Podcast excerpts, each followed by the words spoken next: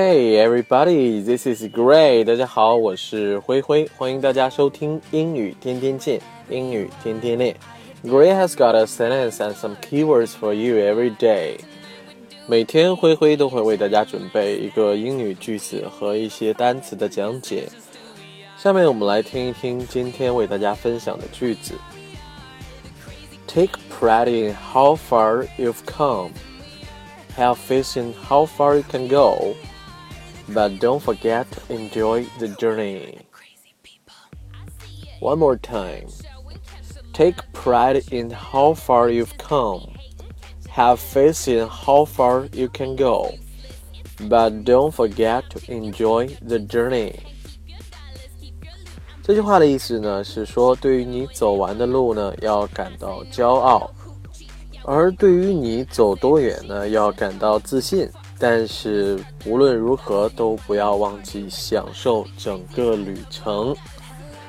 好，今天呢，我们一共会来讲到三个知识点。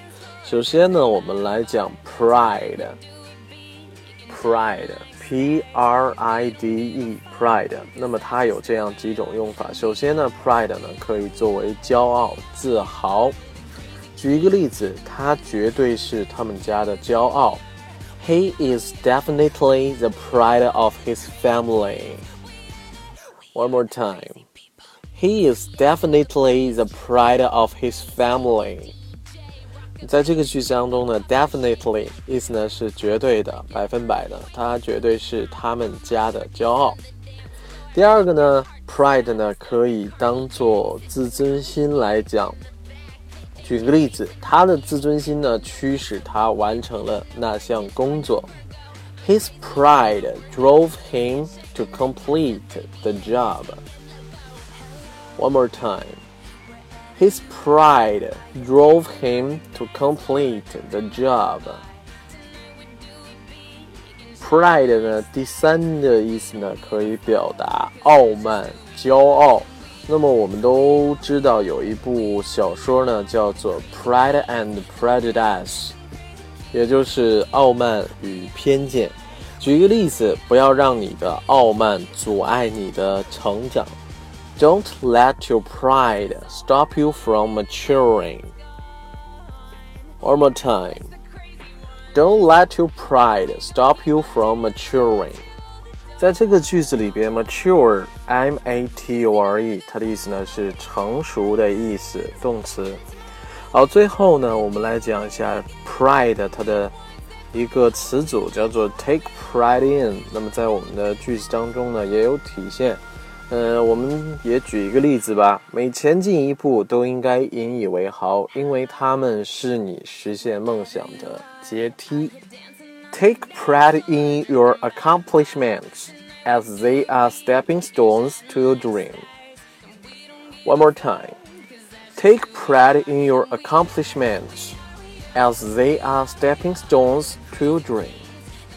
在这个句子当中呢，accomplishment 意思呢是成就，而 stepping stones 意思呢是垫脚石。 那么，既然讲了 pride，那么我们就来讲一讲跟它意思相同的另外一个单词，叫做 proud。它们两个的区别在哪里呢？首先呢，从词性上面来讲，pride 呢它是作为动词或者说是名词，而 proud 呢它是形容词。再一个呢的话，它们的固定搭配也有区别，take pride in，而 proud 呢是 be proud of，be proud of。好，讲完了 pride，我们来讲一下我们句子当中的 faith，f a i t h，faith。faith 呢，首先呢，它可以表示信心。举一个例子，这些工人已经失去了对工厂的信心。These workers have lost faith in this factory. One more time. These workers have lost faith in this factory. 在我们今天的句子当中呢，have faith in 的，它的意思呢就是对什么要有信心。比如说，你要相信你自己，你一定可以成功的。Have faith in yourself, you can success。好，我们接下来讲 faith 的第二种用法。faith 呢可以表示宗教信仰。举一个例子，任何事情呢都不能动摇我的信仰。Nothing could make me waver in my faith. One more time. Nothing could make me waver in my faith. 好，在这个句子当中呢，waver 呢意思呢就是动摇的意思，make me waver 啊就表示让我动摇，使我动摇。face 的第三种用法呢，就是在固定搭配里边，in good faith 表示真心实意的。 我们来举一个例子来更好的讲解 in good faith。为了更好的推进进度，我真心实意的跟他合作。I try to work with him in good faith in order to make a progress. One more time. I try to work with him in good faith in order to make a progress. 在这个句子当中呢，make a progress 呢就是表示做出了进步，做出了改进。讲完了前两个知识点，我们来介绍一下我们今天的第三个知识点，forget。那 forget 呢？我们不做过多的讲解，只讲解它两个最容易闹混的用法。第一个呢就是 forget to do，第二个呢是 forget doing。它们两个最大的区别呢就是 forget to do 就是忘记做某事儿，但是呢这个事儿呢还没做；而 forget doing 呢也是忘记某事儿，但是这个事儿呢他已经做了。我们分别来举一个例子，别忘了锁门儿。因为锁门这个动作还没有发生，所以说呢，我们说 Don't forget to lock the door.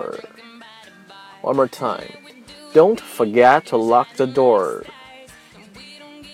好，那么下面呢，我们来说一下 forget doing. Forget doing 呢，就是忘记做过的事情，就这个事情呢，它已经发生了。举一个例子，我不会忘记第一次遇到他的那个场景。I will never forget meeting her for the first time. One more time. I will never forget meeting her for the first time.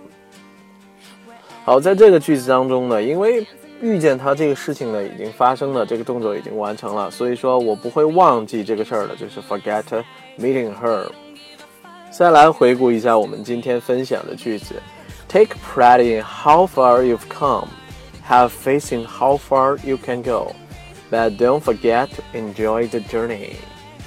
对于你拥有的一切呢，要感到骄傲；而对于你能够走多远呢，要感到自信。但是呢，无论如何，请不要忘记享受整个旅程。Don't forget to enjoy the journey。好，今天的节目呢，到这里呢就全部结束了。感谢大家的收听，我们明天再见，拜拜。